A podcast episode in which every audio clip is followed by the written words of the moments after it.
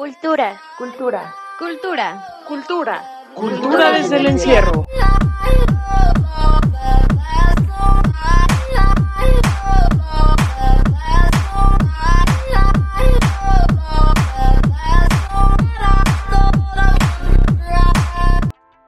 Pues bienvenidos a este tercer capítulo de Cultura desde el encierro que es un capítulo muy especial porque vamos a estar con dos personas muy muy interesantes. Son dos artistas de la Ciudad de México, Mónica Romero y Pablo Castro. Eh, entonces, bueno, les voy a hacer una breve introducción de quiénes son. Ambos son de la Ciudad de México y son egresados de la Escuela Nacional de Pintura, Escultura y Grabado La Esmeralda. Este año fueron ganadores de la segunda Bienal de Artes y Diseño en la UNAM, que se llama Pedir lo Imposible. Bueno, Mónica eh, cursó la maestría en arte y en torno a la Facultad de Artes y Diseño de la UNAM. Actualmente cursa una maestría en Historia del Arte Contemporáneo en la Facultad de Filosofía y Letras de la UNAM. Y Pablo es docente en investigación de las artes en la Facultad de Artes y Diseño de la UNAM pues sin más, yo creo que mejor, no hay nadie mejor para contarnos sobre ellos que ellos mismos, sobre su trabajo, así que uh, los dejamos con Mónica Romero y Pablo Castro y mis compañeras quienes van a estar llevando la entrevista. ¿Cómo fue que empezaron a trabajar juntos y por qué lo siguen haciendo? Pues cuando nosotros empezamos, que les digo fue hace ya muchos años, teníamos un grupo de amigos éramos como, que sea, como unos 10 amigos y hacíamos colectivos. Tuvimos un colectivo que se llamaba Doméstica, otro colectivo que se llamaba Pirata, otro punto. cinco en punto. O sea, hacíamos como colectivos y era como una forma, de alguna manera era sencillo porque trabajar como en colectivo nos ayudaba a buscar espacios, a solventar este, a veces hasta gastos de la exposición, así como de quién va a poner las chelas, quién va a poner la invitación. Entonces, al final de cuentas, el trabajo de un artista pues siempre es así, ¿no? No es como de un plan a A a B, sino siempre es un plan de A llegas a ver, pero por muchas bifurcaciones. Y muchas de esas pues tienen que ver el sentido de la problemática del sistema del arte y el sistema económico. Entonces, como trabajamos siempre en conjunto, pues teníamos amigos en común, pero pues bueno, las cosas van pasando y los amigos algunos se van retirando, otros se van y de repente nos quedamos nosotros dos trabajando y trabajando a veces con algunos amigos de esa época. Pero por eso trabajamos juntos, porque desde esa época empezamos a ser colectivos. Yo quiero eh, regresar un poquito a, esto que habían comentado, que por estas cuestiones pandémicas eh, nació una pregunta que, bueno, no nació. Eh, conocemos esta pregunta de toda la vida como la finalidad del arte y nos dimos cuenta que ciertas ideas que teníamos del arte son muy vacías, ¿no? la gente se dio cuenta dentro de sus casas que se puede encargar de observar un cuadro que se puede encargar de, de pensar el arte de una manera. Y esto que dicen ustedes que al ser docentes, al, al tomar el arte como una herramienta social para, pues sí, para concientizar, es algo muy importante. Bueno, nosotras sabemos que ustedes estuvieron participando en esta segunda Bienal de Artes y Diseño de la UNAM eh, pedir lo imposible y creo que también estamos muy interesadas de saber de todo este proceso que ustedes tuvieron, eh, que bueno, esta bienal fue realizada el mismo año y no sé si mis compañeras quieran saber algo más específico de todo esto. Y antes que nada, felicidades. Este, también nos gustaría saber cómo fue el proceso, este, pues cómo te voltean a ver, ¿no? Más que nada, el, el cómo cómo se asimila esa, esa vista tan importante por pues, la UNAM. A mí me interesa mucho eso. Es, es, muy extraño. Justo en la escuela en la que nosotros estudiamos, que es la Esmeralda, es una escuela donde te entrenan, y, y lo digo no en un buen sentido, lo estoy diciendo en un mal sentido. Te entrenan para que te coloques en el mercado del arte. O sea, sobre todo nuestra generación, no sé ahora, pero al parecer sigue igual, te van entrenando como para que te juntes con quien te tengas que juntar, hables de lo que tengas que hablar y vayas escogiendo temas que están de moda y vayas como colocándote, ¿no? así te la vives muchos años hasta que entras en una gran depresión, porque nos pasó, entras en una gran depresión y decides ya no ser artista y no saber del arte nunca más, y después dices, no, o sea, no sé hacer otra cosa, llevo ya 10 o 15 años haciendo esto, y vuelves otra vez a retomar las cosas, ¿no? Entonces en nuestra escuela estaba como mal visto hacer la maestría en la UNAM y por otro lado también estaba mal visto en nuestra época, porque también los tiempos cambian. El artista solo era artista y el curador, el gestor y los demás se encargaban de solucionarte todo y tú nada más llegabas y te plantabas con tu obra, ¿no? Y los demás la interpretaban. Ahora ya es diferente y nos dimos cuenta de eso, ¿no? Entonces cuando llegamos a la UNAM y cuando participamos en la Bienal, era desde una perspectiva más de investigar y de generar unos discursos diferentes a los que nos habían enseñado y tratar de profundizar en la investigación que estábamos haciendo, ¿no? Ya era una necesidad ese recurso económico y ese, ese respaldo de la UNAM. O sea, para nosotros era necesario porque ah, antes de, de, llegar con las cartas de la UNAM y decir, estamos en la Bienal, soy estudiante de la maestría, nadie nos hacía caso en San Juanico, por ejemplo. O sea, pasamos años sin que nos dieran entrada, a veces nos daban entrada en el CONALEP o en una otra escuela, pero cuando llegas ya con la carta fuerte de la UNAM y que ya eres parte de la Bienal, pues se nos empezaron a abrir muchas puertas para poder hacer el, el proyecto. O sea, el proceso de trabajo ha sido larguísimo. Llevamos ocho años en este proyecto y de esos ocho años yo resumiría, o sea, cuatro de producción real y cuatro de estar haciendo cartas, mails, llevando, correos, llevando cartas a, a, la, a, los archivos, llevando cartas al municipio, llevando cartas a la escuela de los adultos mayores, al CONALEP, que no te dejan, que corrígele esto. O sea, la verdad es que cuatro años lo hicimos solo con nuestros recursos. Ya como que la Bienal fue un poco el catalizador de todo eso y un poco también el escaparate de ya poder presentar la investigación que ya llevaba años atrás, o sea, la investigación ya estaba, ya nada más la Bienal fue como la manera de presentarlo y en este proceso la verdad es que sí nos acompañó mucho Pedro Ortiz Santoraz desde el comienzo del proyecto. Otra pregunta sería, eh, ¿cómo describirían ese proceso creativo? pues como decía Mónica, muy, muy empedrado, o sea, cuando uno se dedica únicamente a, a producir, por ejemplo, piezas artísticas y tratarlas de insertar en un trabajo, en un medio artístico, pues precisamente hay una estructura que seguramente ustedes, muchas de ustedes van a, van a entrar a, a, a trabajar, que es esta estructura de museos, galerías, instituciones este, que se dedican al arte y que, como decía Mónica, en, nuestro, en nuestra época pues sería como raro que tú estuvieras curando una exposición, pero ahora es de lo más común, o sea, todos los artistas que tienen, bueno, todos los nuevos artistas a nivel internacional curran una exposición, hacen gestión cultural, generan proyectos que a veces son escuelas, que a veces son bibliotecas. O teóricos. Ajá, entonces nuestro proceso lo vemos como un proceso en donde como involucramos a tantas instituciones y a tanta gente, nosotros sentimos que es un proceso trans y interdisciplinario.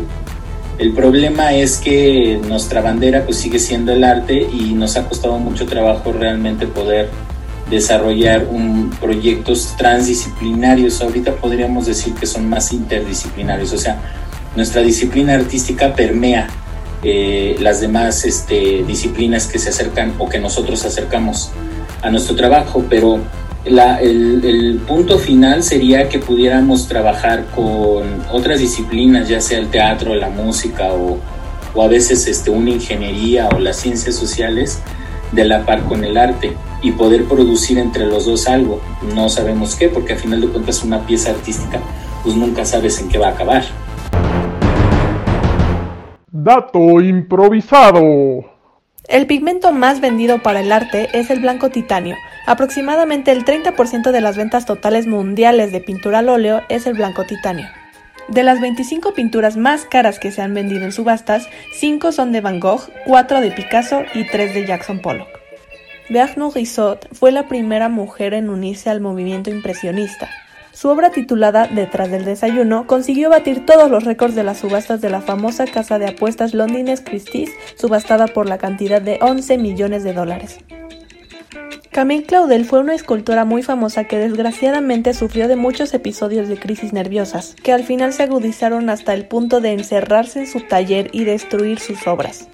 Durante los últimos 30 años de su vida fue internada en un centro psiquiátrico.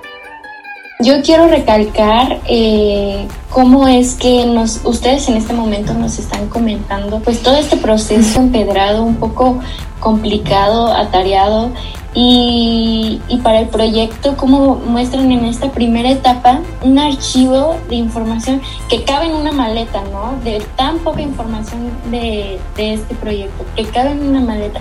Y no nos damos cuenta de este trasfondo de llamadas, correos, solicitudes, eh, pasos, tropiezos y todo este proceso que, que normalmente la gente no ve, ¿no? Entonces, pues sí es importante como recalcar todo esto eh, dentro del proceso que no es solo creativo.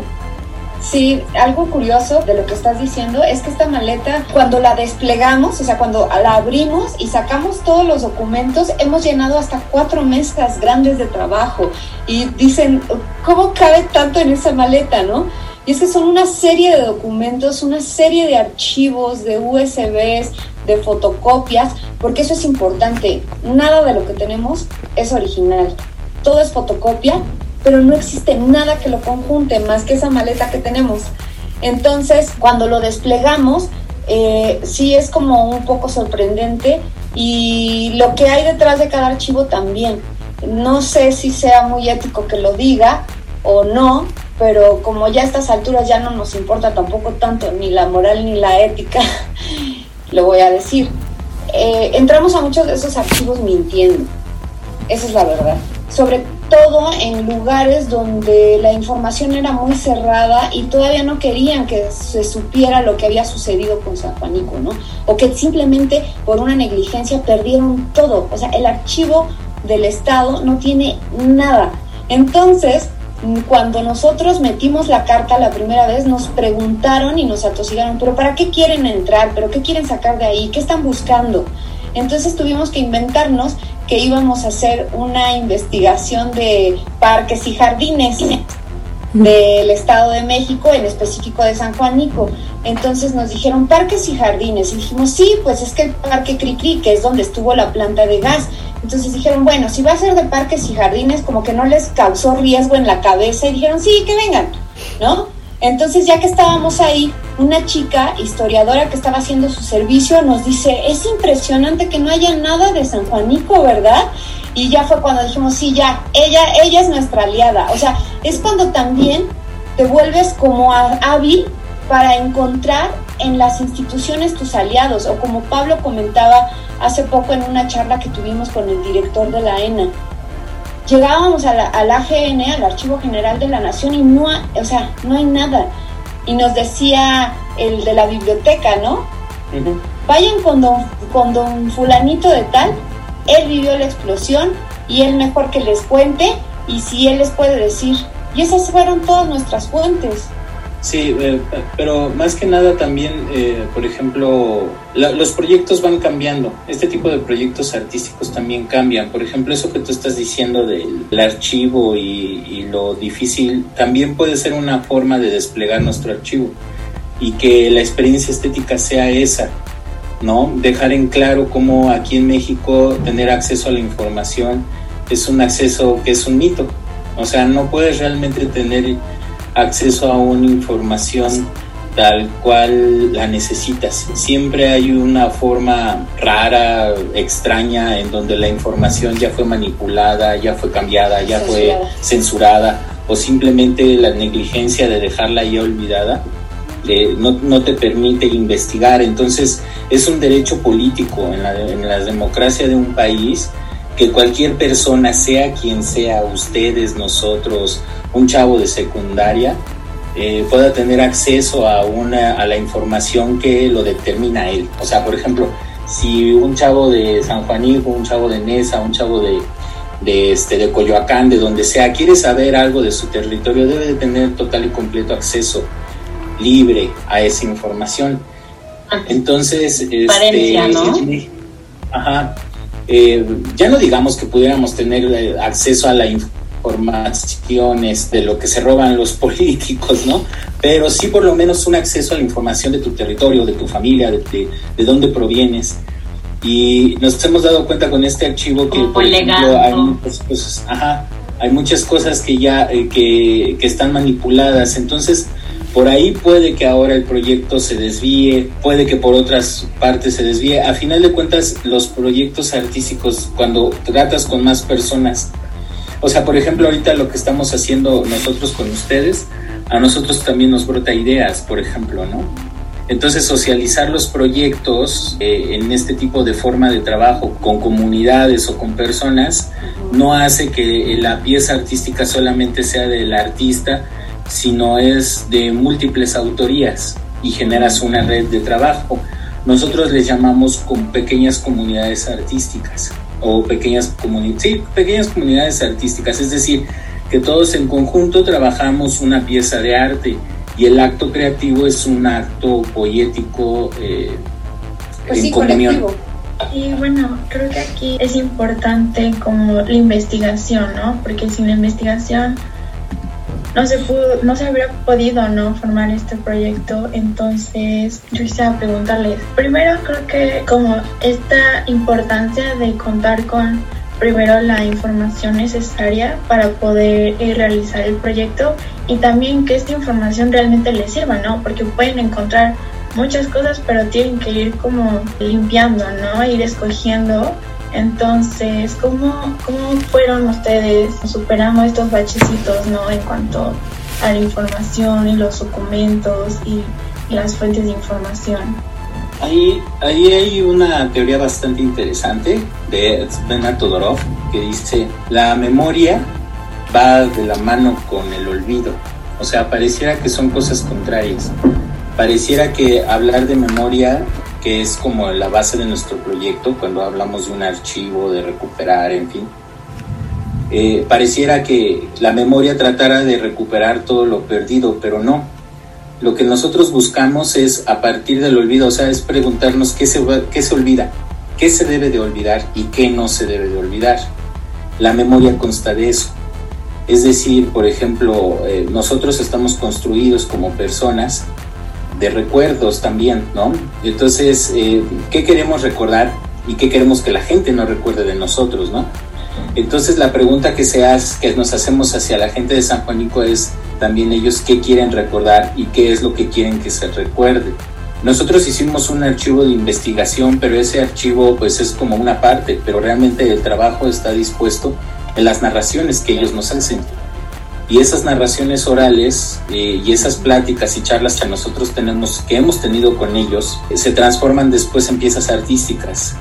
Muchos de ellos nos dicen, sabes que eh, al, al, gobierno se le olvidó o en ninguna parte en dónde quedaron los escombros de la explosión. Entonces, ahí determinamos que es importante entender o buscar en dónde quedaron esos escombros. Y, por ejemplo, esos escombros están en la misma comunidad. O sea, resulta que los fueron a, dejar al lado de las vías del tren y ahora a nosotros nos parecen un diamante en bruto, no tanto como en el valor estético o artístico o comercial, sino de memoria y de comunidad. Entonces, justo ahorita, este, hoy no fuimos, pero llevamos ya como tres meses yendo a San Juanico de nuevo y estamos trabajando con unos chicos que son guardias de la nación, es un, es un, son niños y jóvenes que están en un proyecto militar deportivo de rescate que lo que busca es sacar a los chicos de las drogas o que no caigan en ellas de la comunidad y con ellos estamos haciendo recorridos y recolecciones y hemos encontrado lavaderos, partes de las losas, de los escombros de las casas que se destruyeron en la explosión.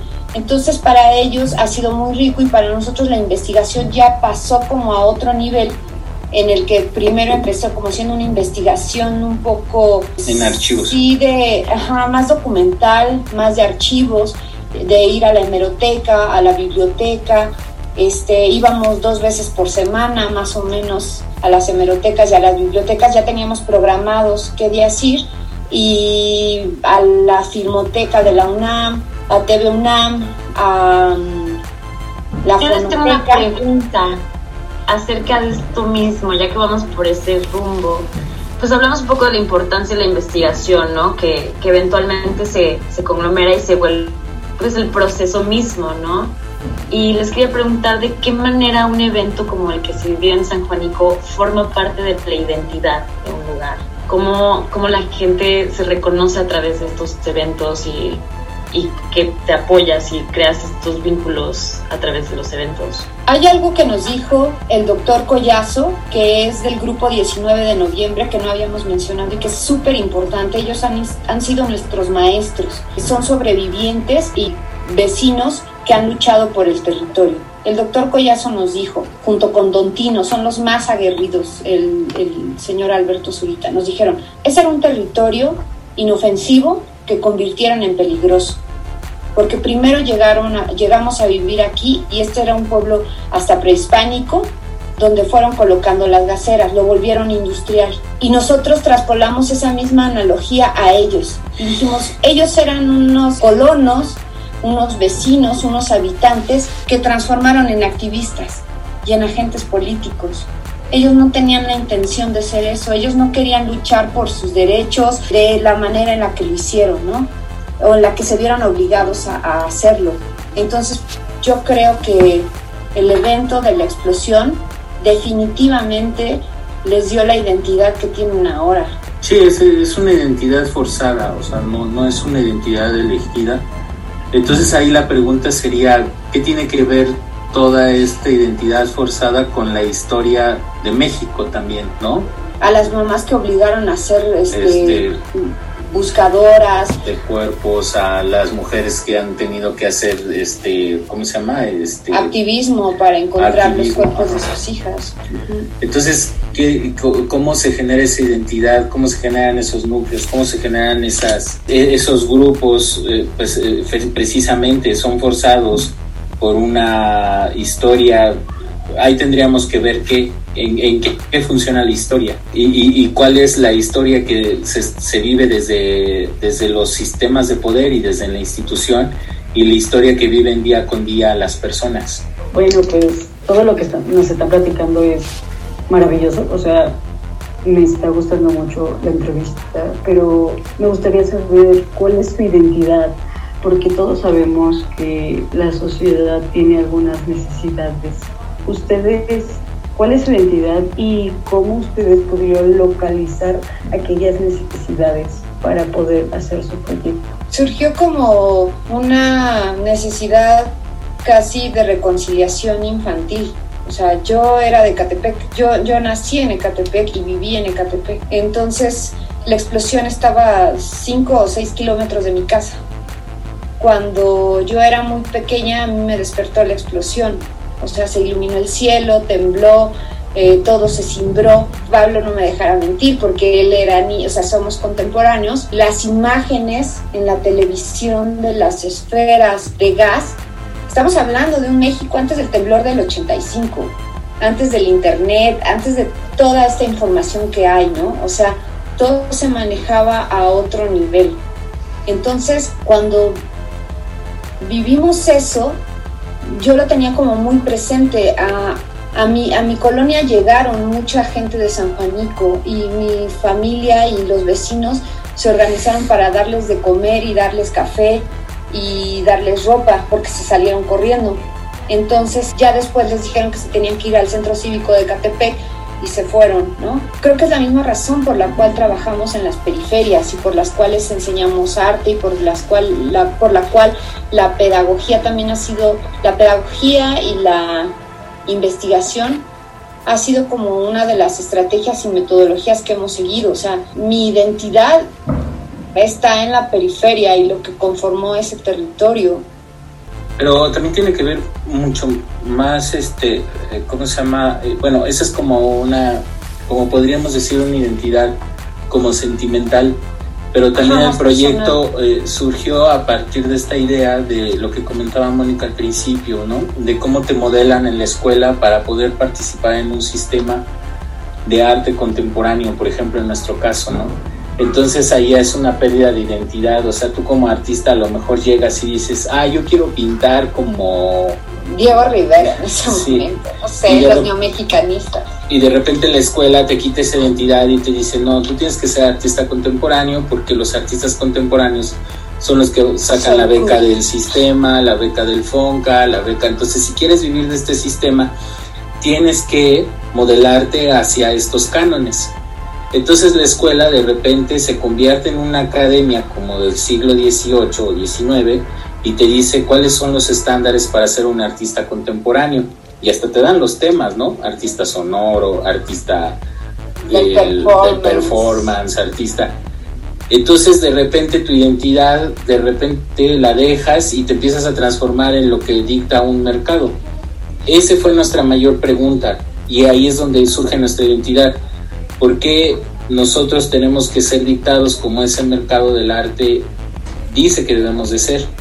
Entonces, eh, la punta más importante de nuestro trabajo que tiene que ver con la identidad es siempre cuestionar el hecho histórico.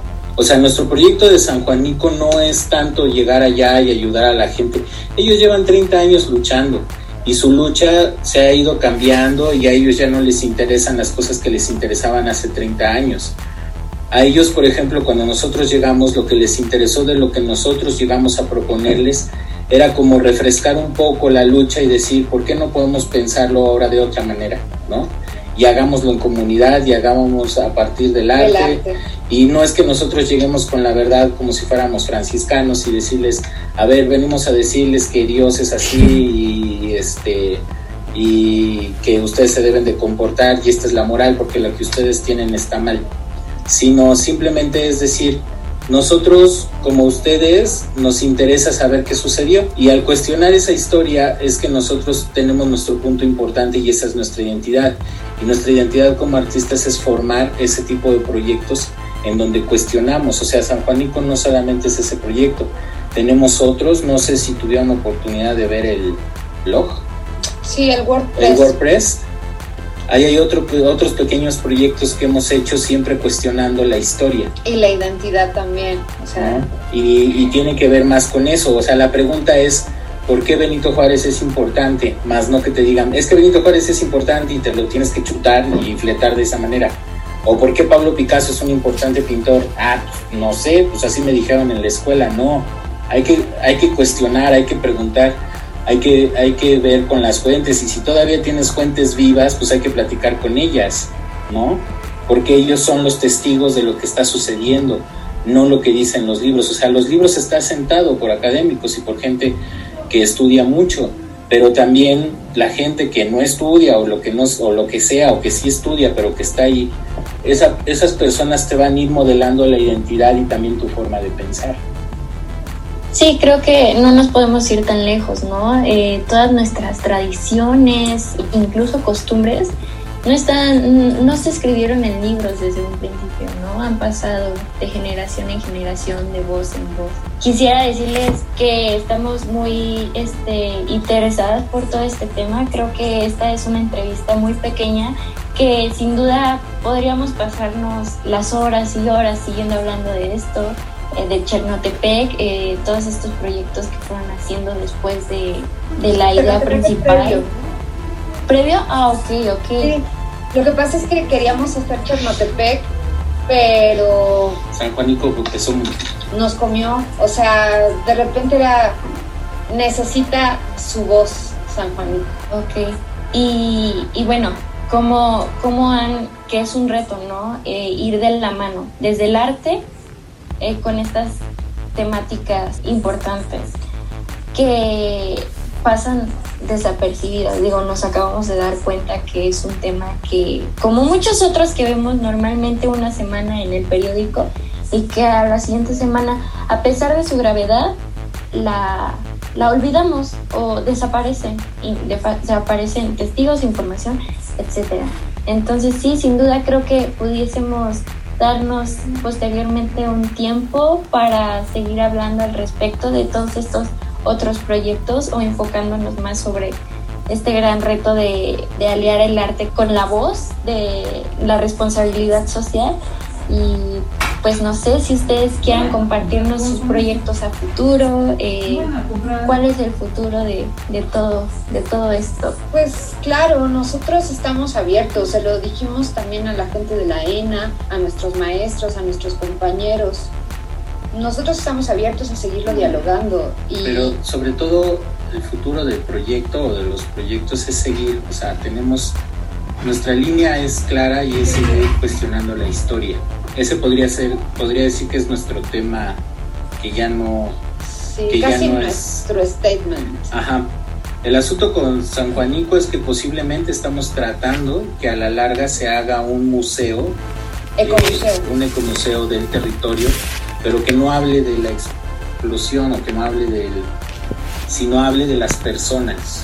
Eh, sea un ecomuseo que, digamos, en lugar de mostrar evidencias arqueológicas o este, fotografías de hechos muestre almas. Esa es como la poética la que buscamos, ¿no? Que busque las almas de las personas que viven en San Juanico y que vivieron eso y que se materialice por medio del arte sus ideas y, su, y, sus sentimientos. Tenemos otro proyecto en Teotihuacán.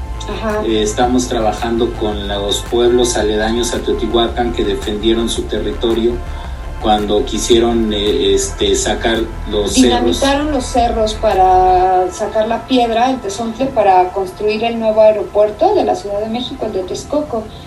Total que el aeropuerto ya no se construyó, pero los cerros quedaron, o sea, hubo un ecocidio. La gente perdió cerros que eran parte de su vida, desde o sea, hasta su mitología, ¿no? O sea, era lo que le decía a, Pablo, o sea, ¿dónde van a brincar las brujas que brincaban de cerro en cerro. Pues sí, los cerros están habitados tanto de brujas como de los chapulines que la gente consume, consume los nopales, de cerro. Entonces, la gente del nuevo aeropuerto llegó y dinamitó sin preguntar y pues el pueblo salió y los defendió, ¿no? Entonces, ese tipo de cosas se nos hace interesante porque hay relaciones que no podemos ver que son relaciones reales con los animales, con la naturaleza, con el territorio, y que ahí otra vez históricamente hay esta pregunta, y la pregunta más importante es, ¿por qué a, Teotihuacán no se le toca a la, zona, a la zona arqueológica no se le toca, pero a los teotihuacanos que viven alrededor no se les considera teotihuacanos y se les quita su territorio entonces se le da más valor a los que no están que a los que sí están. a los que se quedaron. Entonces, eh, esa es, eh, o sea, en sí, eh, así, bueno, echamos un buen de choro, pero en sí es la historia. Ese es nuestro trabajo, es cuestionar el momento histórico y nosotros como actores históricos también, y políticos, claro. Pues bueno, amigos, todos los que nos están escuchando desde la comodidad de su casa, es momento de despedirnos, sin antes agradecemos su participación en este podcast Cultura desde el Encierro, un proyecto por parte de INTACA, Escuela Superior de Negocios. Mónica Romero y Pablo Castro, muchísimas gracias por participar. Pues más que arte político y fuera de, todo este contexto y categorías, un arte comprometido, ¿no? Em, yo creo que esto es lo que nos, a mí me deja de lección. Todo lo que ustedes hacen, yo creo que es de suma importancia y pues nada, les agradecemos otra vez su participación en este podcast. Gracias. Un saludo. Por, por interesarse en nuestro trabajo, muchas gracias. Tendrán una página web donde nos podamos referir, redes sociales, este, este sí, es los buscamos?